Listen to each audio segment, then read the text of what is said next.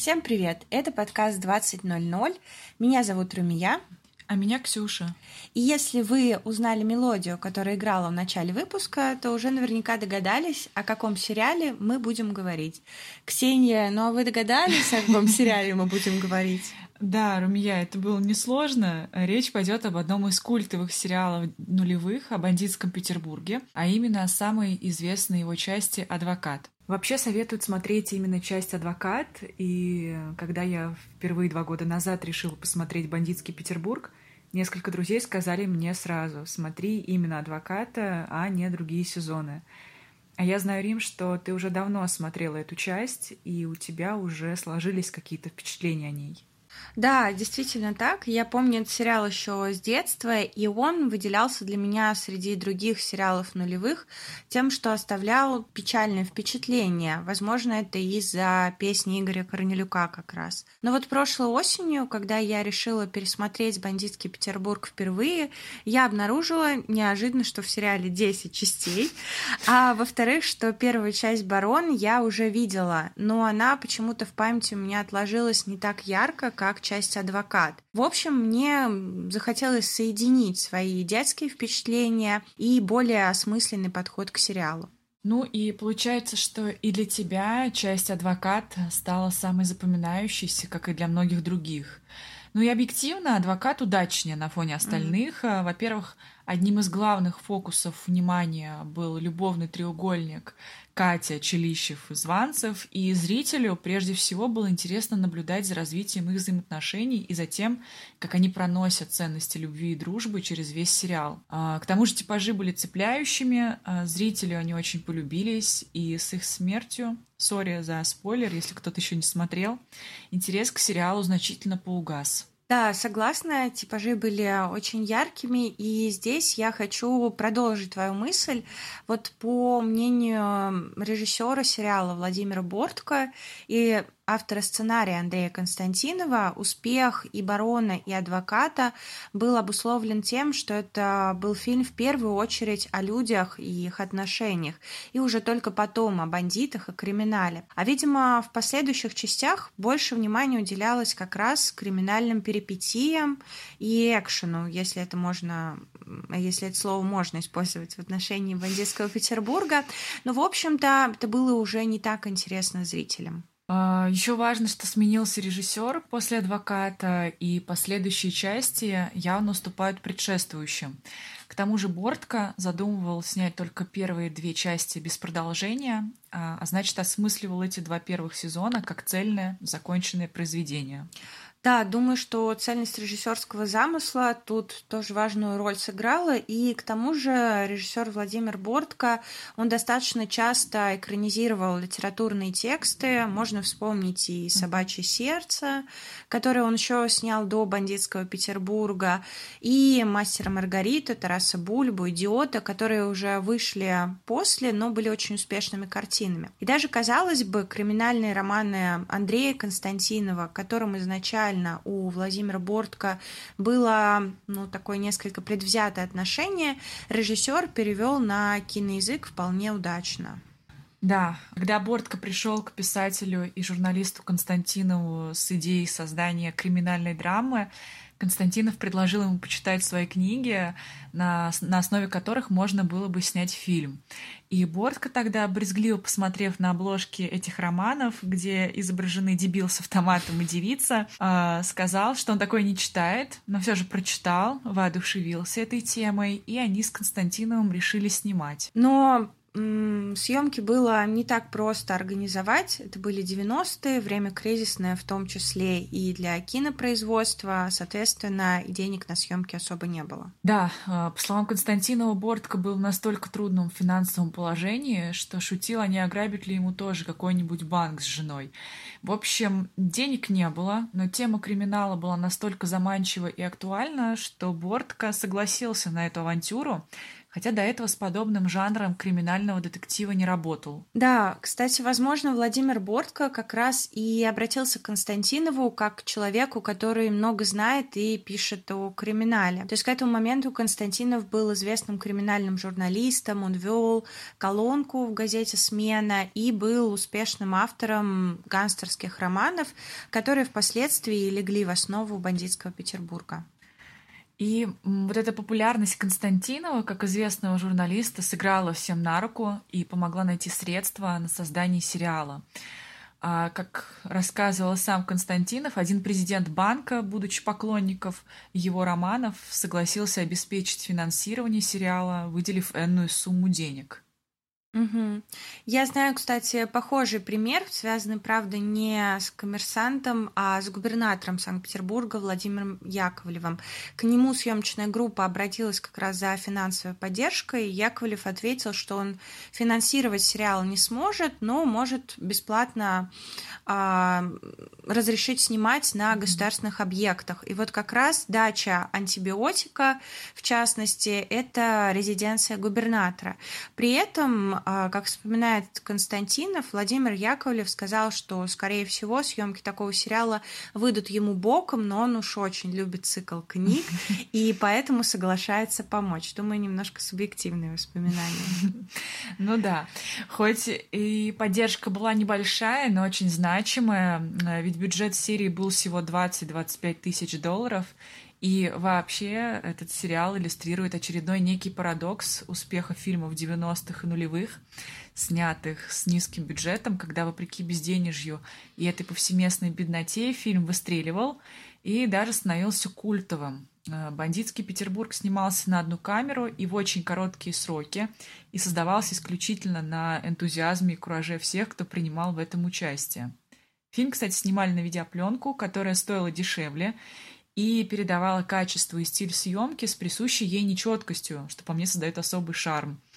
Гонорары за серию у актеров были очень небольшие. Э, у Певцова, сыгравшего Челищева, съемочный день стоил 300 долларов, а у Басилашвили вовсе 100. А, я, кстати, знаю немножко другой пример гонорара. Вот по воспоминаниям коллег, Армен Джигарханян, он сыграл роль криминального авторитета Гургена. Так вот, когда ему предложили роль, он назвал сумму в полторы тысячи долларов и сказал, что сценарий ему можно, в принципе, и не присылать. У меня нет таких денег. Да ты поищи. Это Да. был самый высокий гонорар на съемках, хотя можно сказать, что роль Армена Джигарханяна второстепенная достаточно.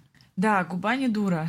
И, кстати, на небольшую роль депутата взяли самого Сухорукова, а не абы кого, что говорит о том, что режиссер тщательно подбирал актеров даже на второстепенные роли. Да, а, кстати, вот этот хороший кастинг можно отнести к причинам успеха адвоката.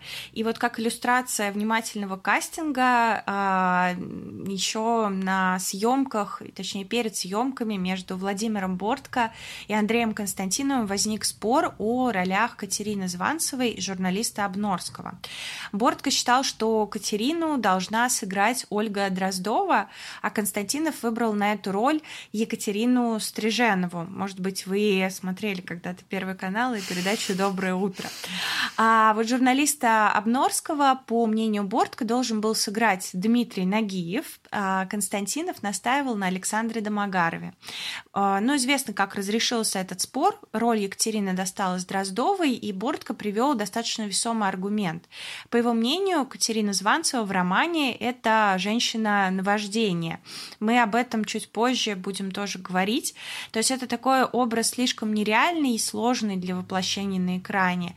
И Ольга для Дроздова, благодаря своей женскости, с этой задачей справится лучше, чем Стриженова, красота которой скорее девичья, более хрупкая.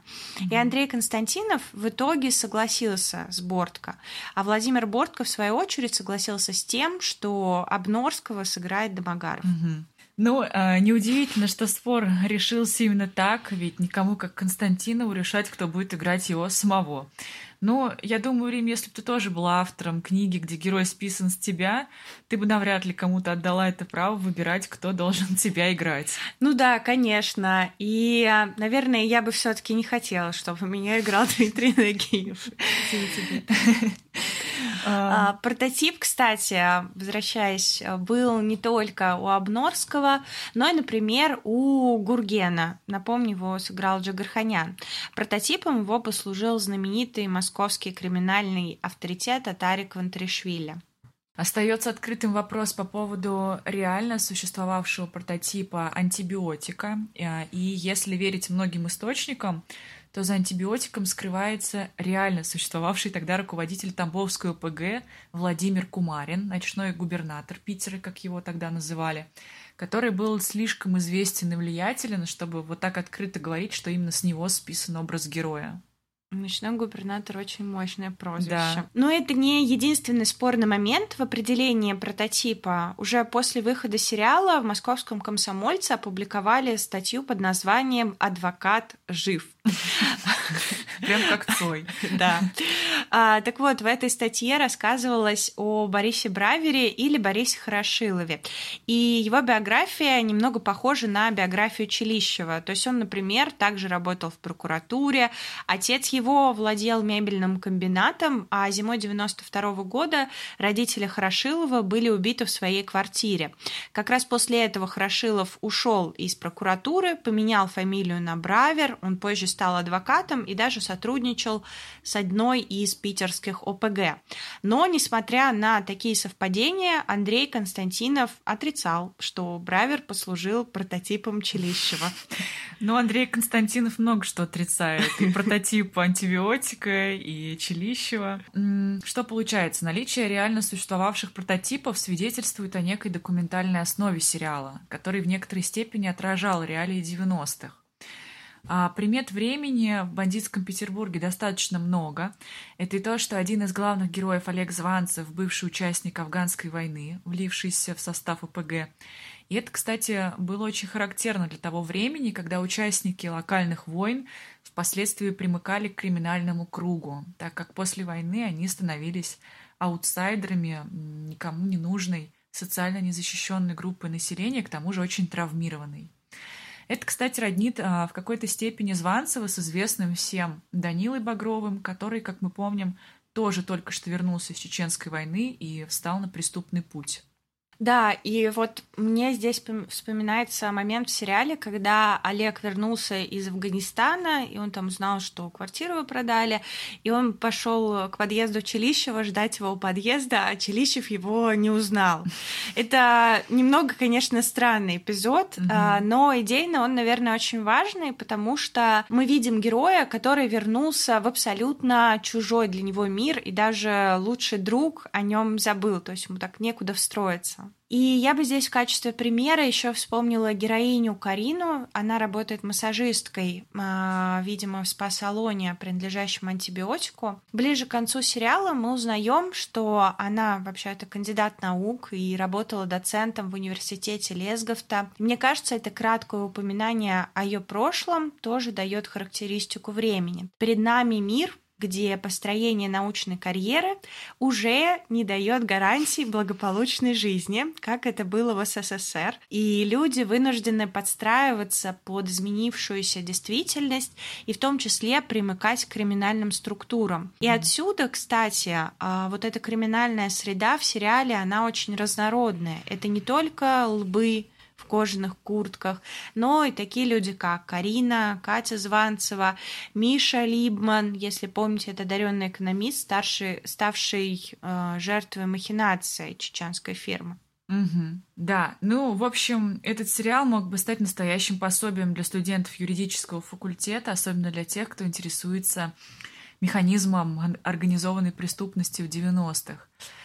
А, там и силовое предпринимательство во всем его расцвете, и крышевание ларьков, и стрелки с чеченцами, и нелегальный сбыт алюминия в вагонах за границу, и юридические аферы типа фальшивых авиза. Этому, кстати, посвящена серия «Фальшивая виза». Это такой распространенный в 90-е вид мошенничества, когда сотрудник какого-то банка создавал липовый документ о переводе энной суммы в другой банк, который, в свою очередь, направлял эту сумму в третий банк, перечислявший уже реальные деньги на счет клиента.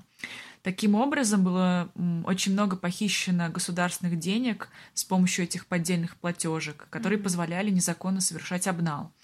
Ну и помимо этого в сериале присутствует совсем типичная атрибутика эпохи 90-х, типа малинового пиджака, в который рядится челище, в черных кожаных курток, внушительной трубки для созвона. Короче, без этого никуда. А, да, есть еще один интересный момент. Это, наверное, не столько махинация, вот о которых ты говоришь, но тоже маркер времени. Вот в одной из последних серий антибиотик вскользь упоминает о рекламе на телевидении. Тут одна тема закручивается с рекламными делами на телевидении. Перспективы атомные и риску никакого. Дело в том, что в конце 90-х на телевидении было очень много независимых производителей, как бы мы сейчас сказали, контента. И любая фирма могла заказать рекламу автора программы, то есть он эту рекламу сам создавал и сам размещал в передаче.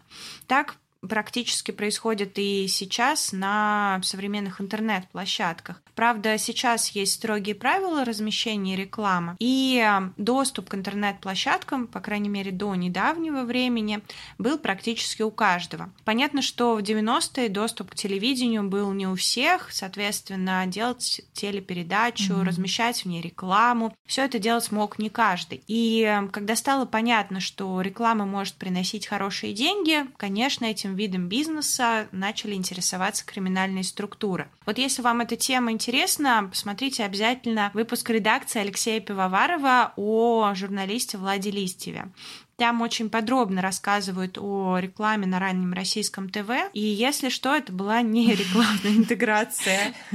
Кстати, еще что хорошо передает дух 90-х в сериале, это речь персонажей, который пестрит уголовным жаргоном типа этого.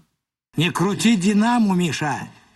Я тебе фуфел уже чистил, чтоб ты лишний раз не халявил. Даже речь опера порой не отличишь от речи ОПГшника. Вот как, например, общался один из следаков с Челищевым. Да прекрати ты. Посидит бройлер этот на вертеле и раскулится завтра до самой жопы. Конечно, это, может быть, выглядит и несколько карикатурно, но в целом соответствовало той криминализации не только всего общества, но и самого языка. А, думаю, что до сих пор некоторые продолжают разговаривать на этом языке 90-х, Пацан сказал, пацан сделал. Да-да-да. Надеюсь. Ладно. А, ну и кроме того, что в сериале много примет времени, махинации, малиновые пиджаки, огромные трубки, действие разворачивается во вполне реальных локациях. Теперь, когда я говорю слово «реальных», мне кажется, реальный пацан. А, ну вот возвращаясь к локациям, это знаменитый следственный изолятор номер один по городу Санкт-Петербургу или попросту Кресты, это гостиница «Англитер», где празднуют возвращение Олега как раз из крестов. Гостиница эта, кстати, имеет печальную известность. Там в 1925 году погиб поэт Сергей Есенин. По одной из версий он совершил самоубийство. То есть понятно, что создатели придерживались принципа достоверности. Но э, вот, Ксюша, интересно подумать над тем, насколько было оправдано называть именно Петербург бандитским. Да, это хороший вопрос. А, интересно поразмышлять над тем, насколько оправданно применяется это определение к Петербургу и почему именно Петербург бандитский, а не, скажем, Воронеж или Нижний. Но а, действительно, в конце 80-х, начале 90-х в Питере стали концентрироваться различные крупные ОПГ, такие как а, Тамбовская, Малышевская, Великолукская, и они брали под контроль весь город. К тому же один очень важный эпизод в истории Питера подтверждал тот факт, что криминал в городе процветает с огромной силой.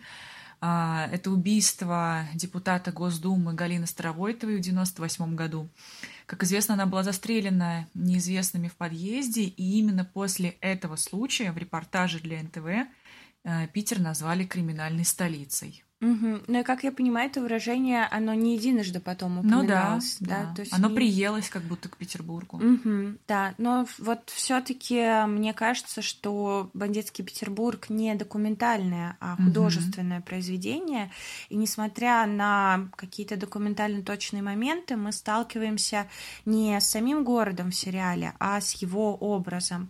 И здесь важно, что действие разворачивается в 90-е, то есть во время кризиса, и Петербург был выбран не случайно, не только из-за криминала, а скорее и в первую очередь из-за такой репутации города в русской культуре. Существует же устойчивое представление о том, что Петербург — это город, построенный на костях, и значит, он обречен на гибель.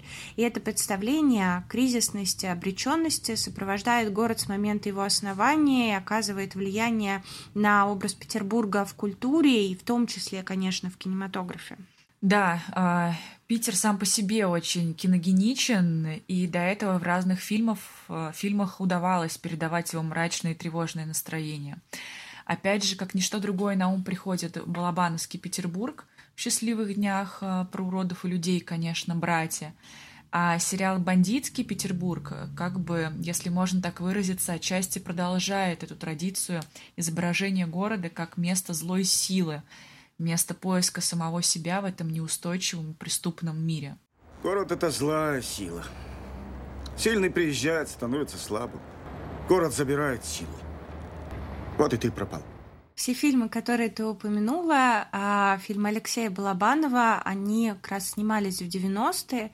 И стоит вспомнить, что к 99 году, когда, собственно, снимали и «Бандитский Петербург», прошло ведь всего 8 лет с того, как Ленинград переименовали в Санкт-Петербург. И, возможно, была потребность осмыслить этот новый город. Понятно, что это был уже не советский город-герой Ленинград. Это и не дореволюционный Санкт-Петербург. Мы застаем город в новое переломное время. И людям в это опасное время нужно найти для себя какие какие-то опоры, чтобы не утонуть. И в сериале часто показывают парадные виды города, Нева, Петропавловская крепость.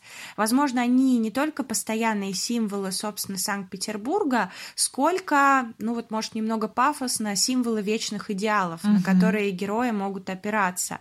Не зря же эти планы мы видим не только в заставке, они часто иллюстрируют размышления Челищева, а как вы помните, этот герой находится в такой сложной сложной моральной ситуации. Да, верно. И, кстати, размышления Челищева сопровождаются еще и фоном вечернего дождливого города, что усиливает э, пессимистичный тон и настроение сериала, угу. который издает и сам сюжет, и трагичность происходящего. Это, кстати, роднит сериал с нуарным кинематографом. Дарья, мы с тобой это подметили. Да, действительно, в сериале можно найти несколько точек э, соприкосновения с нуаром, но тут а, стоит так, отходя немножко в сторону, сказать, что под нуаром прежде всего, конечно, подразумевают голливудские криминальные драмы 40-х, 50-х годов. Например, «Мальтийский сокол», «Глубокий сон». И эти фильмы, как и многие другие образцы классического нуара, они имеют под собой литературную основу, это американский крутой или круто сваренный детектив. Как мы уже не раз сказали, «Бандитский Петербург» был снят по романам Константинова. Конечно, тот факт, что а, «Бандитский Петербург» тоже имеет под собой литературную основу, он еще не делает его нуаром. Но книги Константинова, они имеют некоторые параллели как раз с американским крутым романом. В таком романе главный герой, как правило, детектив, сталкивается с насквозь пронизанным преступностью обществом и сам решает бороться за законы правосудия. Но в процессе этой борьбы он вынужден поступаться с моралью все больше и больше. И Челищев отчасти оказывается тоже в схожей ситуации. Да, э, закадровый голос, кстати, который был в сериале, тоже черта нуарных фильмов. А, в бандитском Петербурге это инструмент объектного повествования от стороннего лица и от лица самого Челищева.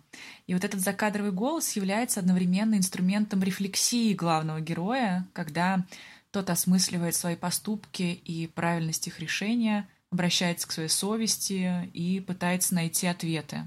Только теперь Челищев начал осознавать истинные масштабы деятельности антибиотика. И он понимал, что с этими знаниями Обратной дороги у него нет.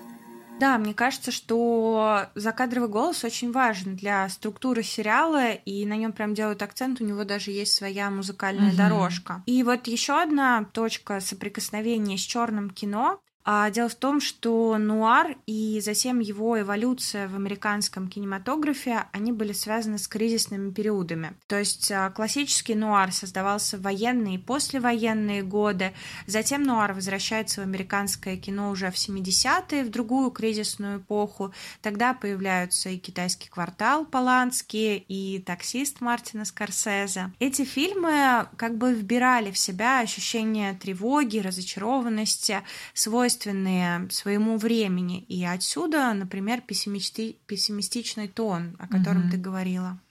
Да, и вот в тех фильмах, которые ты упомянула, была э, заложена какая-то предопределенность трагической судьбы. Это еще одна черта нуара. Угу. Такой некий злой рок, как в греческих трагедиях. И в сериале «Бандитский Петербург» трагическая судьба постигает как раз Челищева и Званцева, которые были увы, обречены на смерть в борьбе с явным злом, являясь отчасти сами этим злом. Да, вот мне кажется, здесь очень важно тоже, что они были отчасти злом, и особенно ярко этот конфликт и проявляется в образе Челищева. То есть он, с одной стороны, действительно ищет справедливости, угу. хочет наказать виновных смерти родителей, но, с другой стороны, преследуя эту вроде бы положительную цель, все больше и больше поступает со своими принципами.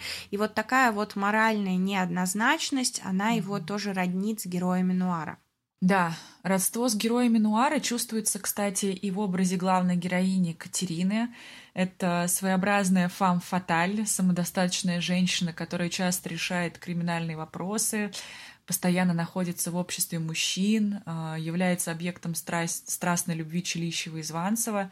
Да и напомним, для сериала специально выбирали именно такой типаж героини, а не хрупкую воздушную барышню. Угу. Ну и в целом в сериале мы встречаем галерею разнообразных персонажей, которые иллюстрируют сложный и противоречивый мир 90-х.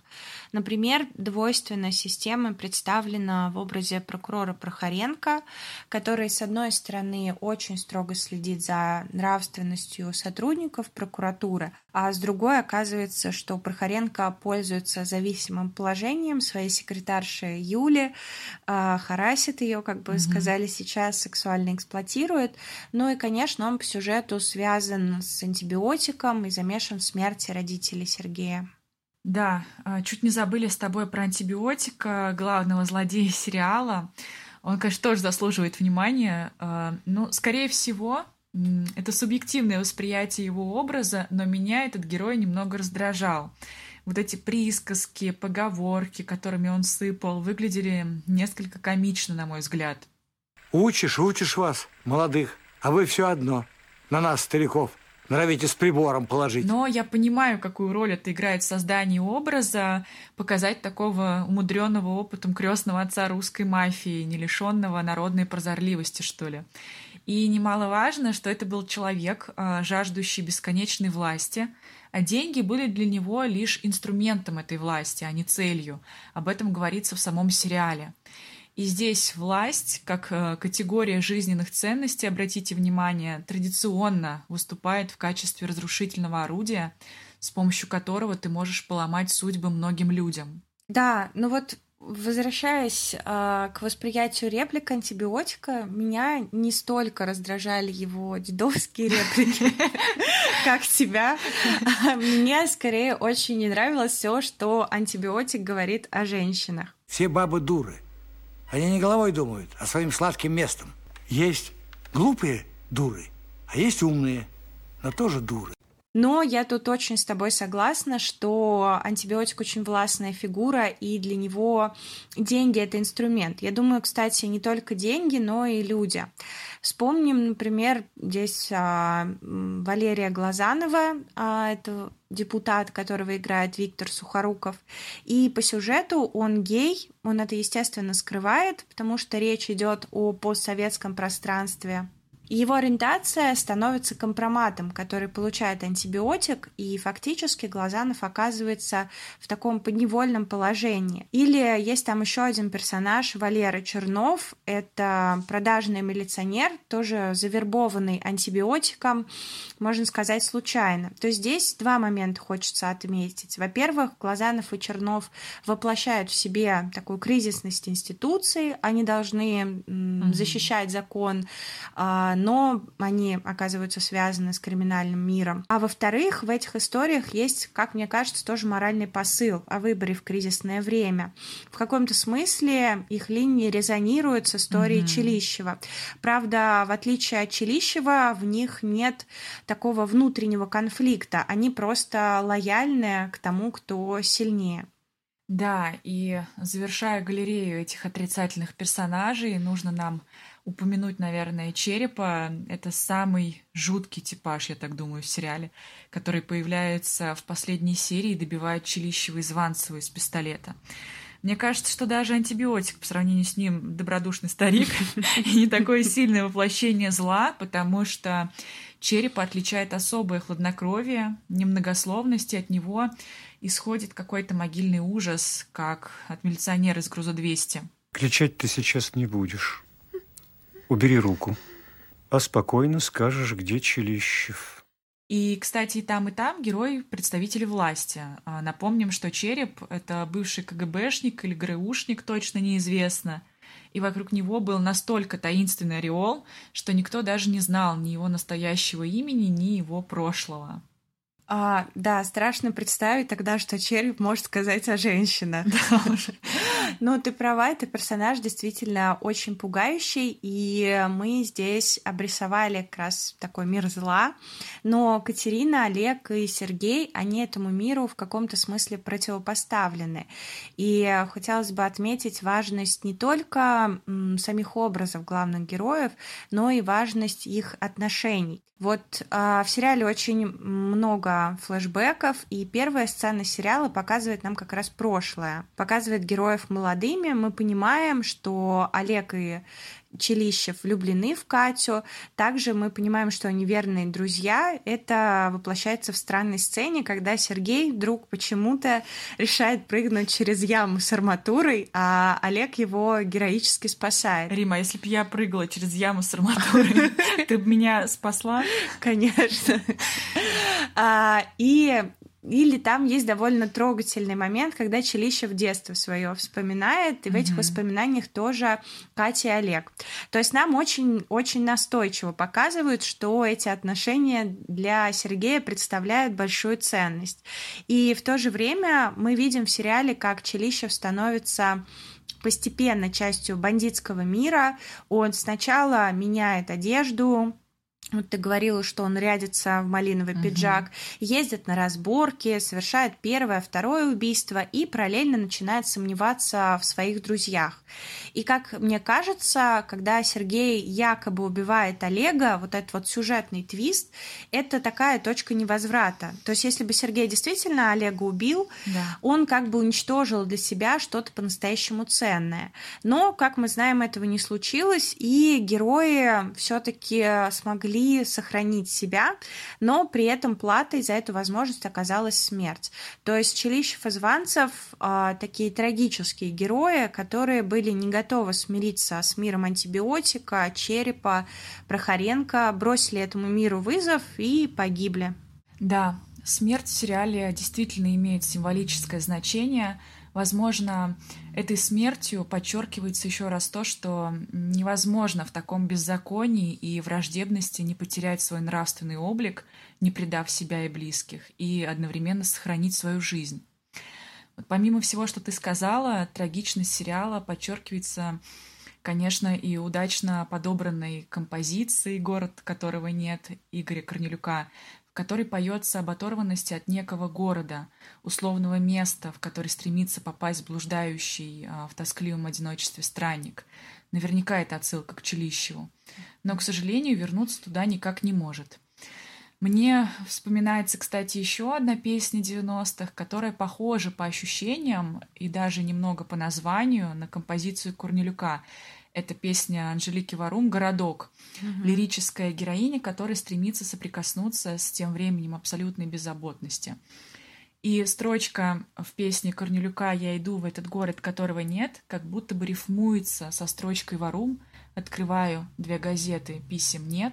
То есть и там, и там герой соприкасается с какой-то ностальгией и пустотой, в которой он вынужден блуждать в поисках обретения того счастья, которое он испытывал раньше. Для меня горит очаг, как вечный знак, забытый